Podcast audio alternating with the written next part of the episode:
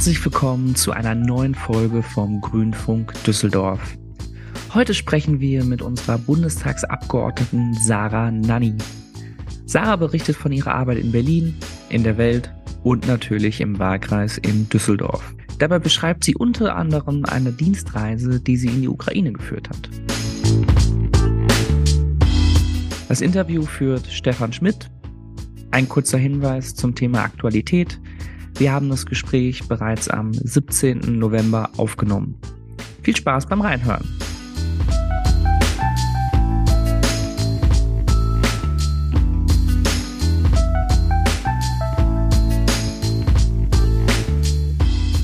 Hallo Sarah, du bist mal wieder in Düsseldorf. Ja, äh, mal wieder ist gut. Ich bin recht häufig in Düsseldorf. Das wäre auch schon gleich eine meiner ersten Fragen. Wie viel Zeit verbringst du eigentlich in Berlin? Ich sage immer, von den Werktagen eines Jahres ungefähr die Hälfte bin ich in Berlin. Am Wochenende bin ich eigentlich immer in Düsseldorf, außer wir fahren noch mal ganz woanders hin, Freunde besuchen oder Verwandte. Jetzt ist speziell in deinem Bereich natürlich nicht nur Berlin und Düsseldorf wichtig, sondern du bist auch viel im Ausland unterwegs. Welchen Anteil nimmt das so ein oder hat es jetzt in der Vergangenheit eingenommen? Also ich hatte, was Reiseaktivität angeht, auf jeden Fall einen heißen Herbst, kann ich sagen, der schon auch Ende August anfing sozusagen. Da habe ich äh, sehr, sehr viele Dienstreisen gemacht. Vorher war das lange überhaupt nicht so. Das kann man also auch nicht pauschal äh, beantworten. Aber das kommt immer noch obendrauf und ehrlicherweise auch meistens zum Nachteil der Zeit, die ich im Wahlkreis verbringen kann, weil diese Dienstreisen in die Wahlkreiswochen geplant werden. Jetzt ist, wenn man mit dir spricht, natürlich das Thema Ukraine, der Angriffskrieg Russlands immer im Vordergrund. Das ist das, woran man denkt, wenn man dich trifft, wo man auch Fragen zu hat. Das war natürlich mal anders geplant. Als du nach Berlin gegangen bist, äh, gab es erstmal andere Themen. Worauf warst du vorbereitet? Worauf war ich vorbereitet? Also mein wichtigstes Anliegen war vor allem im Bereich der zivilen Krisenprävention nochmal eine Schippe draufzulegen. Interessanterweise hat das ge trotzdem geklappt. Also trotz äh, Russlands Krieg gegen die Ukraine haben wir als Grüne insgesamt das Thema nicht aus dem Blick verloren. Ich bin auch im Unterausschuss zivile Krisenprävention und Vereinte Nationen. Und wir haben es jetzt das zweite Mal in Folge geschafft, dass wir in den Haushaltsberatungen auch mehr Geld für das Thema zur Verfügung stellen. Da bin ich sehr froh, dass das äh, gelungen ist, obwohl diese Megakrise über allem hängt. Ja, und du hattest dich kaum in deine Rolle als Abgeordnete eingefunden. Da hast du auch plötzlich schon in einem verdunkelten Zug nach Kiew gesessen. Das war dann wahrscheinlich auch ein bisschen irreal. Kannst du uns davon erzählen? Ja, ich war Ende August in Kiew. Das war eine Delegationsreise von insgesamt knapp 30 Parlamentarierinnen und Parlamentariern aus ganz Europa. Wir hatten baltische Kollegen dabei, polnische, tschechische, britische, irische, spanische und so weiter. Ähm, das war eine sehr illustre Runde und uns einte eben ja der Blick auf diesen Krieg und die Solidarität mit der Ukraine und wir wollten uns vor Ort ein Bild der Lage verschaffen. Das war sehr bedrückend und gleichzeitig sehr ermutigend. Bedrückend natürlich, wenn man rund um Kiew, Irpin, Butscha, die Namen kennen alle, sieht, welche Zerstörung angerichtet wurde durch die russische Aggression, wie dort wahllos zivile Ziele beschossen wurden, sehr viel Infrastruktur kaputt geschossen wurde durch Russland dann ist das einfach bedrückend, wenn man sich dann gleichzeitig noch vor Augen führt, dass das im Osten des Landes genauso noch weitergeht dann ist das natürlich noch umso bedrückender. Ermutigend war es aber auch, insbesondere weil die Energie der ukrainischen Führungspersönlichkeiten, die wir dort getroffen haben, aus der Regierung, aber auch aus dem Parlament, sowohl von den regierungstragenden Parlamentarierinnen als auch von den Oppositionsparlamentariern, diese Energie, die von diesen Menschen ausgeht, ist einfach unbeschreiblich und sehr inspirierend. Und ich glaube, dass die UkrainerInnen heute das europäischste demokratische System in Europa sind, dass die UkrainerInnen die europäischsten Europäer sind, wenn man so sagen kann, und auch sehr stark sich verorten im internationalen Kontext. Also die ähm, GesprächspartnerInnen haben uns immer deutlich gemacht, wie sie ihre Politik an internationalen Normen ausrichten, wie sie sich im Völkerrecht bewegen wollen, wie sie das Völkerrecht auch für ihre Anliegen nutzen wollen und auch sehen, dass das Völkerrecht ihre Position schützt. Das habe ich so noch nirgendwo erlebt und das hat mir sehr imponiert. Das heißt, man kann schon sagen, die politische Führung hat sich auch deutlich verändert. Also es gab in, in, der Vergangenheit ja oft Vorwürfe, dass in der Ukraine eben noch sehr viel Korruption herrscht und einige andere politische Grundlagen nicht geeignet sind, um Mitglied der EU zum Beispiel zu werden. Es ist auch nach wie vor so, dass die Ukraine nicht übermorgen in die Europäische Union eintreten kann. Das ist aber für alle Beitrittskandidatinnen der Vergangenheit der Fall gewesen. Das ist jetzt keine Besonderheit, die die Ukraine trifft. Die Probleme mit der Korruption auch da muss ich sagen, äh, war ich sehr beeindruckt. Von der Leyen hat ja, nachdem der Ukraine der Kandidatenstatus zugebilligt wurde, ich sag mal so, eine Liste an Hausaufgaben auch den UkrainerInnen mitgegeben. Und einer dieser sieben Punkte war eben auch der Kampf gegen die Korruption. Da hat die ukrainische Regierung eine Arbeitsgruppe eingerichtet und hat die Kräfte, die noch bis vor kurzem sehr stark gegen die Regierung argumentiert haben und gesagt haben, ihr müsst mehr machen in der Antikorruptionsbekämpfung. Zivilgesellschaft wurde genau in diese Arbeitsgruppe integriert und die arbeiten jetzt zusammen mit der Regierung, die sie vor einem Jahr noch heftig kritisiert sensibilisiert haben an diesen Themen. Ich glaube, das ist die richtige Herangehensweise. Klar ist auch, dass wenn eine Regierung konservative Ausrichtung hat, dann wird die nicht plötzlich komplett anders, nur weil Krieg ist. Aber in den wesentlichen Punkten, die ähm, Europa ihnen auch mitgegeben hat, wo sie sich noch deutlich entwickeln müssen, da sehe ich auch ein sehr, sehr großes Bemühen, diese Schritte auch zu gehen und eine sehr große Ernsthaftigkeit und eben auch Methoden, die einer Demokratie angemessen sind, wie zum Beispiel das Einbeziehen von Zivilgesellschaft. Ja, nicht nur auf der Reise, auch generell arbeitest du natürlich dann auch enger mit anderen Abgeordneten, auch aus anderen Fraktionen zusammen, aus der Regierung und auch aus anderen Gruppen. Du hast gerade erzählt, auf der Zugreise hast du mit anderen Abgeordneten aus anderen Ländern auch dann natürlich einige Zeit verbracht. Ist das eine andere Arbeit, als wenn man sich einfach nur so im normalen Politikbetrieb im Verteidigungsausschuss trifft? Definitiv. Also alleine die Anreise. Ähm, Kiew kann ja nicht mehr per Flugzeug erreicht werden seit Beginn des Krieges. Das heißt, äh, wir haben uns in Polen alle miteinander getroffen und sind von dort aus mit dem Nachtzug äh, rübergefahren, mit dem Schlafwagen. Und wann hat man schon mal die Gelegenheit, mit parlamentarischen KollegInnen die Nacht zu verbringen und dort dann auch intensive Gespräche zu führen über mehrere Tage? Das ist schon eine sehr besondere Situation, die aber auch bei anderen Dienstreisen häufig so entsteht und von der ich auch sehr profitiere, weil man dann eben außerhalb dieser formalen Abläufe im Ausschuss auch mal mit den KollegInnen ins Gespräch kommt. Und das sind auch häufig die Momente, wo gemeinsame Ideen nochmal weiterentwickelt werden. Wie ist denn überhaupt deine Zusammenarbeit mit der Regierung, natürlich auch vor allem mit der Außenministerin, die ja nur auch eine Grüne ist? Also da ich im Verteidigungsausschuss bin, ist die Ministerin, mit der ich am meisten zu tun habe, eine ähm, Sozialdemokratin, Christine Lamprecht. Wir haben natürlich ähm, insgesamt als Fraktion eine ganz gute Anbindung ins Auswärtige Amt. Ähm, es gibt etwas, das nennt sich Parle Cup. Das ist das Parlaments- und Kabinettsreferat. Das ist sozusagen das Verbindungsscharnier zwischen dem Parlament und der Regierung nicht jetzt nur für uns als Grüne, sondern für alle ParlamentarierInnen. Aber über diese Schnittstelle läuft dann sehr viel auch äh, Kommunikation zwischen Parlament und Regierung. Und es ist kollegial, was natürlich auch daran liegt, ähm, dass man teilweise die Leute auch schon länger kennt, äh, die jetzt da für uns im Auswärtigen Amt sind. Und äh, auch mit dem BMVG ist das sehr professionell und wir haben eigentlich eine ganz äh, gute Zusammenarbeit. Klar, manchmal wünscht man sich, dass die Regierung die eine oder andere Info ein bisschen schneller rausgibt oder detaillierter. Da muss man nochmal nachfassen. Aber bisher gab es da keine größeren Versäumnisse, was jetzt die Infopflicht angeht. Im linken Spektrum, sowohl unserer Koalitionspartner als auch bei den Grünen selber, gibt es natürlich noch einige pazifistisch geprägte Menschen, für die, ich sag mal, die Art, wie jetzt auf den Konflikt reagiert wird, in den letzten 70 Jahren nicht vorstellbar war. Von daher ist da natürlich auch ein erstmal verständlicher Wunsch nach anderen Lösungen, als es mit mehr Waffen auf die russische Aggression zu reagieren. Wie gehst du damit um? Ja, ich glaube, man muss sich sehr genau anschauen, wie Russland sich in dieser Auseinandersetzung verhält und das mit seinen Wünschen über die Realität dann doch abgleichen, wenn ich das mal so sagen darf.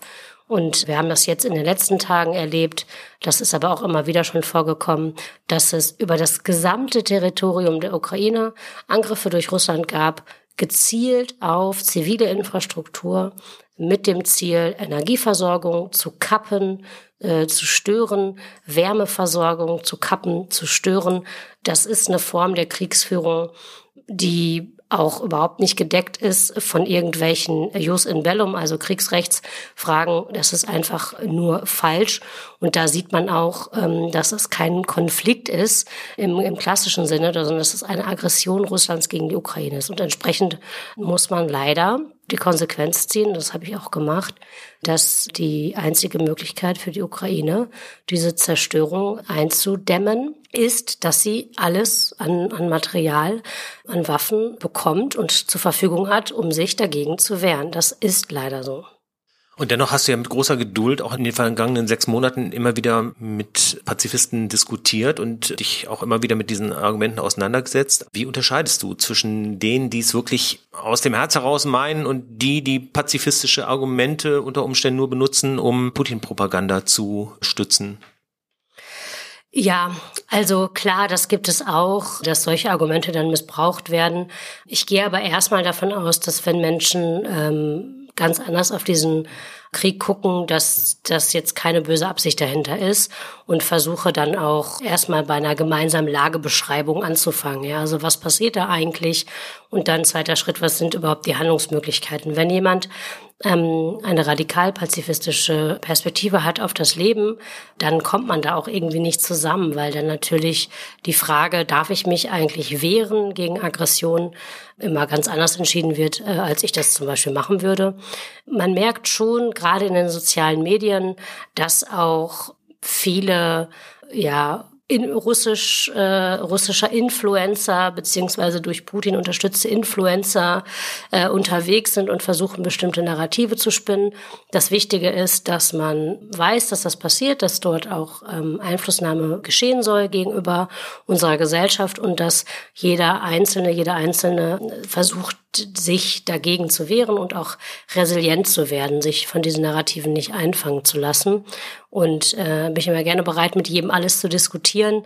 Wichtig ist, dass wir einen gemeinsamen Blick auf die Fakten haben. Meine Erfahrung ist, wenn man es schafft, einen gemeinsamen Blick auf die Fakten zu bekommen, dann unterscheiden sich auch die Positionen, was denn jetzt möglich ist, was nötig ist, gar nicht mehr so doll. Und das äh, ermutigt mich, weil ja, das heißt, es ist häufig weniger brisant, als es teilweise auch so öffentlich rüberkommt. Dennoch verfangen ja diese Influencer und es wird schon auch ein Spalt in die Gesellschaft reingetrieben. Da sind die Probleme der Energieversorgung und die steigende Inflation Verstärker. Macht ihr das Sorgen, dass das jetzt mit kälter werdendem Winter eigentlich erst richtig problematisch wird? Der Winter macht mir auf jeden Fall Sorgen, in allererster Linie für die Menschen in der Ukraine, weil die durch den Beschuss ihrer Wärme- und Energieinfrastruktur ja jetzt schon Probleme haben. Und das wird wahrscheinlich auch äh, noch mehr werden über den Winter.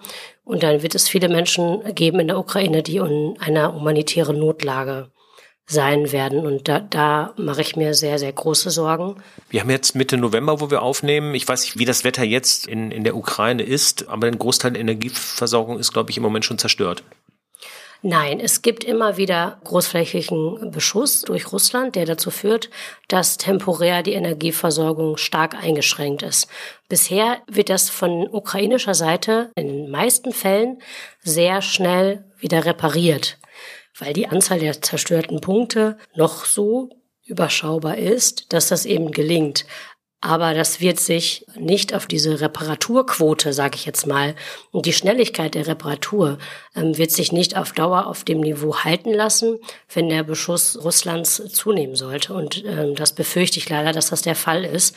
Und dann werden entsprechend auch mehr Leute unter dauerhaften Stromausfall leiden oder über Stromausfall, der einige Tage oder Wochen geht. Und äh, bei der Wärme ist es natürlich dann auch sehr schnell eine Frage äh, der körperlichen Unversehrtheit. Ähm, ein Winter in der Ukraine ist nochmal ein Tacken kälter als bei uns. Und da ist dann schon die Frage, ähm, ob alle ausreichend äh, gut versorgt sind, um auch gut über den Winter zu kommen. Bei uns ist es natürlich nicht ansatzweise so kalt. Wir haben nicht ansatzweise diese Probleme. Auf der anderen Seite äh, ist hier natürlich auch die Leidensbereitschaft deutlich geringer, weil ja nicht die direkte Betroffenheit da ist. Mal zurück zu der Frage, welche Gefahr siehst du hier mit Blick auf die Spaltung unserer Gesellschaft und, und zunehmender Unruhe, wovon ja auch Annalena Baerbock schon vor einiger Zeit gesprochen hat? Ehrlich gesagt mache ich mir äh, um das Thema Unruhe nicht so viel Sorgen. Natürlich ist es so, und da haben wir auch versucht, in der Ampelregierung dagegen zu wirken, dass hohe Energiepreise Menschen auch in Deutschland vor sehr, sehr große Herausforderungen stellt, die teilweise nicht zu bewerkstelligen sind.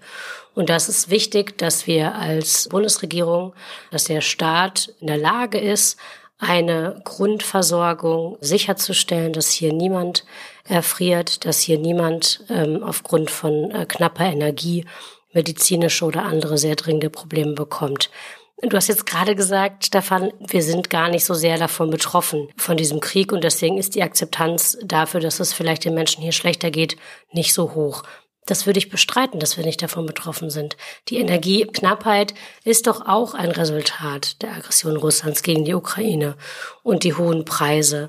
Wir haben jetzt vor kurzem erlebt, dass in Polen zwei polnische Staatsbürger ums Leben gekommen sind, äh, nachdem es massiven Beschuss durch Russland gegen die Ukraine gab und es eben dann auch eine Explosion auf polnischem Territorium gab.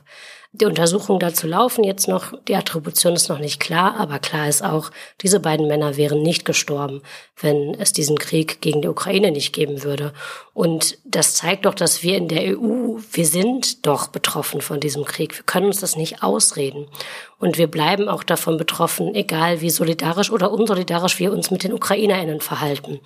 Das ist mir wichtig, dass alle Menschen das verstehen, dass wir schon Teil davon sind, auch wenn wir nicht zu Land, zu Luft und zu See bisher betroffen sind. Und Putin selbst äh, redet ja auch davon, dass er auch einen Krieg gegen die NATO führt. Ähm, das ist natürlich de facto nicht so, aber wir sind von den Auswirkungen massiv betroffen und wir sind Teil dieser Auseinandersetzung. Ja, damit kommen wir noch mal ein bisschen zum Anfang, äh, wo wir über deine anderen Themen gesprochen haben, aber auch die werden ja offenbar verdrängt, äh, auch äh, verteidigungspolitisch, denn Landes- und Bundesverteidigung wird zunehmend wichtiger. Was heißt das denn für das Krisenmanagement in den anderen Bereichen, zum Beispiel in Mali? Also dadurch, dass wir nicht nur jetzt schon energiepolitisch Inflation und so weiter betroffen sind durch den Krieg Russlands gegen die Ukraine, sondern uns auch ernsthafte Sorgen machen müssen, selbst irgendwann angegriffen zu werden von Russland und ich will da jetzt gar nicht den Teufel an die Wand malen, dass es demnächst passiert. Aber wir sollten das zumindest für möglich halten. Die NATO hält es auch für möglich. Gibt es natürlich Stimmen in Berlin, die sagen, wir sollten jetzt nur noch unsere Kräfte bündeln bei der Landes- und Bündnisverteidigung. Und das, was wir die letzten 20 Jahre gemacht haben, also unsere Unterstützung von internationalen Kriseneinsätzen zurückfahren. Diese Stimmen gibt es. Ich glaube, dass das eine sehr kurzfristige Perspektive auf Sicherheit ist und dass es beides gehen muss. Also die stärkere Beschäftigung mit Landes- und Bündnisverteidigung kommt meiner Meinung nach zusätzlich zu dem Engagement in internationalen Kriseneinsätzen und nicht an, an deren Stelle. Das äh, müssen wir weiter machen. Mm, du hast gerade ein Beispiel genannt, aber auch äh, in anderen der Regionen der Welt sind deutsche Bundeswehrsoldatinnen aktiv um mitzuhelfen, eine Region zu stabilisieren, um die Überwachung von Friedensabkommen mitzumanagen und so weiter und so fort. Und das bleibt wichtig. Da kann Deutschland als wichtigste Industrienation in Europa sich nicht einfach zurückziehen und sagen, das sollen jetzt andere machen. Das wäre genau die falsche Konsequenz. Viele Menschen erhoffen sich ja drastischere Veränderungen im Iran. Da gibt's ja dann auch Vorwürfe auch an die grüne Fraktion, sich hier zu wenig äh, zu kümmern. Ist das berechtigt? Nein, ich glaube, dass es keine berechtigten Vorwürfe sind, dass wir uns da zu wenig drum kümmern. Ich weiß gar nicht, ob es irgendein Thema gibt äh, neben der Ukraine und Iran, was gerade so viel Raum auch einnimmt in unserer Arbeit in Berlin.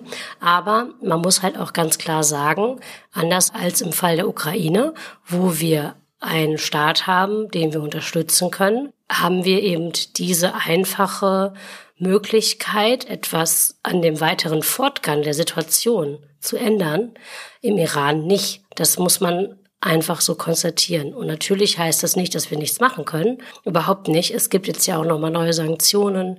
Iran war schon vorher das am stärksten sanktionierte Land. Es ist auch wichtig, dass wir die iranische Opposition, die hier in Deutschland und Europa aktiv ist, besser schützen. Da gibt es noch Möglichkeiten, aber all das ist nicht auf der Schiene zu sehen, dass wir dadurch die Veränderung in Iran positiv beeinflussen, sondern das ist eher eine, eine Form von ähm, Schadensmanagement, die wir machen können. Und deswegen gibt es eine große Ohnmacht, auch in der Community. Und ich kann das total gut nachvollziehen. Und äh, diese Ohnmacht spüren wir auch als PolitikerInnen.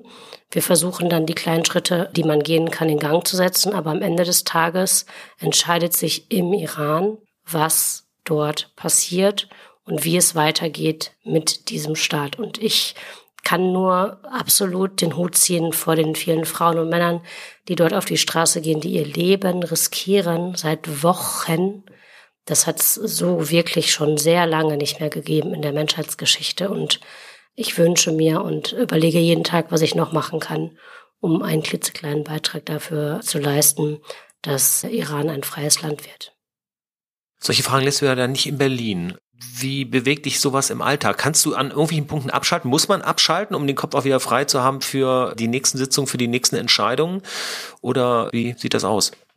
Also sowohl bei dem Krieg Russlands gegen die Ukraine als auch bei der Situation jetzt gerade im Iran muss man ja eins sehen. Es ist einerseits absolut deprimierend, wie durch massive Gewalt Unfreiheit aufgezwungen wird oder werden soll. Das ist ja, wenn man das mal auf eine Metaebene hebt, etwas, was beides verbindet.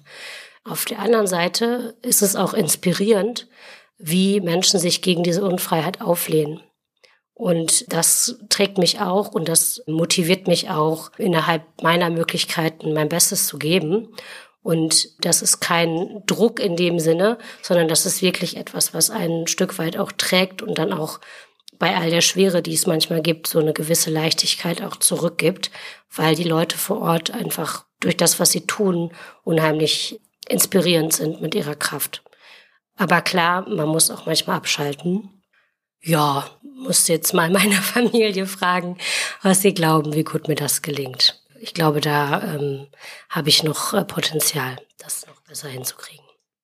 Aber du kommst ja nicht nur zu deiner Familie und zur Erholung zurück nach Düsseldorf, sondern du hast ja hier auch noch Wahlkreisarbeit und die nimmst du ja auch sehr ernst. Aber das sind natürlich dann im Verhältnis zu der Weltpolitik, mit der du zu tun hast, manchmal sehr profane Dinge. Du warst jetzt auch mehrfach in der Zeit noch hier bei den Grünen in Düsseldorf auch noch auf Mitgliederversammlungen. Ich weiß natürlich, dass dir die Gesamtbedeutung von Politik in allen Ebenen wichtig und klar ist, aber wenn du dich jetzt mit solchen Themen in Kiew beschäftigt hast. Und hier geht es um die Abschaltung der Gaslaternen oder um Verbreiterung von Radwegen an bestimmten Stellen, hat man da manchmal das Gefühl, das ist jetzt nicht so eine lange Diskussion wert? Oder wie, wie fühlt sich das an, ohne das abzuwerten? Nee, das habe ich ehrlich gesagt gar nicht das Gefühl. Also zumal ja auch jetzt insbesondere die beiden Sachen, die du angesprochen hast, das hängt ja alles mit allem zusammen, ja. Also wenn ich jetzt die Verkehrswende nicht hinbekomme in der Kommune, dann bekomme ich sie gar nicht hin, ja. Und dann kann ich mir das abschminken mit 1,5 oder 2 Grad. Das ist einfach so. Und was das dann wieder für Frieden und Sicherheit bedeutet in 20 Jahren, wissen wir auch alle. Und bei den Gaslaternen, klar, das ist auch, ähm, alles hängt mit allem zusammen. Und deswegen finde ich es überhaupt nicht profan, Tatsächlich ist es so, dass ich dann manchmal denke, aber es ist egal auf welcher Ebene. Also das habe ich bei der Bundeswehr genauso wie jetzt hier, wenn ich die Lokalzeitung aufschlage, dass ich mir manchmal denke, ja, könnte man auch versuchen, ein bisschen pragmatischer miteinander und mit der Sache umzugehen. Und es so eine gewisse Freude daran gibt. In Deutschland habe ich das Gefühl, Dinge dann auch möglichst den kompliziertesten Weg gehen zu lassen. Und das ist sowas, das frustriert mich manchmal. Das ist aber egal, ob das jetzt Kommunalpolitik, Landes-, Bundes- äh, oder Europaebene ist, diesen Bürokratismus, äh, ist glaube ich ein Wort der FDP, sorry for that, ähm, aber das gibt's überall und das fängt auch im Kopf an. Ne? Das sind da häufig gar nicht die Regeln, sondern das ist dann eher so eine Kopfsache und da muss ich dann jetzt insbesondere auch an die Menschen in der Ukraine denken, was die alles hinbekommen an Problemlösungen und trotz dieser, trotz dieses massiven Kontextes, in dem sie das machen müssen, ähm, ich finde, da können wir uns dann teilweise auch ein Stück von abschneiden. Und da denke ich manchmal, ja, das könnte man jetzt auch schneller erledigen, aber das hat weniger mit den Themen zu tun, sondern eher mit der Haltung von manchen AkteurInnen. Da gibt's immer Macher, Macherinnen. Und dann gibt's solche, die sagen, ja, da müssen wir jetzt erstmal fünf Schleifen drehen. Und letzteres ähm, treibt mich dann doch manchmal in die Verzweiflung, gebe ich ganz ehrlich zu, ja. Ja, ein bisschen hat sich das durch meine Fragen jetzt schon ausgedrückt. Es geht sicher vielen Leuten so, aber letztendlich auch in den Medien wirst du hier lokal nicht mehr so wahrgenommen. Ist das ein generelles Problem, dass äh, Abgeordnete mit ihren Themen in Berlin verortet werden und in ihrer Rolle, in ihrem Wahlkreis vor Ort kaum noch wahrgenommen werden? Also das ist auf jeden Fall so. Das ist natürlich jetzt beim, bei meinem Thema Verteidigungspolitik auch nochmal ganz besonders so, weil mit Verteidigung hat hier in Düsseldorf im Prinzip keiner was mit zu tun. Auf kommunaler Ebene oder auch auf Landesebene ist das de facto kein Thema. Das heißt, ich kann sozusagen mit meinen Themen auch nicht äh, hier jetzt lokal nochmal Punkte setzen. Das ist auf jeden Fall eine Herausforderung. Aber de facto bin ich ja die Hälfte meiner Zeit hier in Düsseldorf. Äh, meine Tochter geht hier zur Schule und ist in Vereinen aktiv und ich mache auch meine Wahlkreistermine hier mit den Stakeholdern. Da geht's dann um alle Themen, ja, soziale Themen insbesondere auch, habe ich mir vorgenommen, gut abzudecken und entsprechend kriege ich auch relativ gut mit, was in der Stadt los ist. Die Erwartung ist tatsächlich häufig von meinen GesprächspartnerInnen, ähm, dass ich äh, die ganze Zeit in Berlin bin und gar nicht mehr weiß, was hier abgeht, aber das stimmt nicht. Dafür fühlt man sich dann schon manchmal so ein bisschen äh, in dem Modus zu sagen, hey, aber äh, ladet mich doch ein, ich bin doch auch in Düsseldorf, weil dann manchmal so unterstellt wird, ach, die kann bestimmt nicht und ist in Berlin, aber das ist nicht so. Also ladet mich ein, ich komme vorbei. Ja, umso mehr vielen Dank, dass du dann auch Zeit für den Grünfunk hast. Damit sind wir dann ja sehr lokal hier im Kreisverband. Ähm, Sarah Nanni, vielen Dank. Hat mich sehr gefreut. Bis bald. Danke.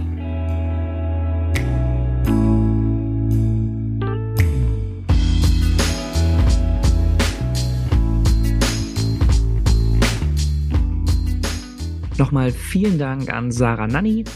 Ihr hört uns wieder in zwei Wochen. Dann sprechen wir über die letzte Ratssitzung in diesem Kalenderjahr. Auf bald!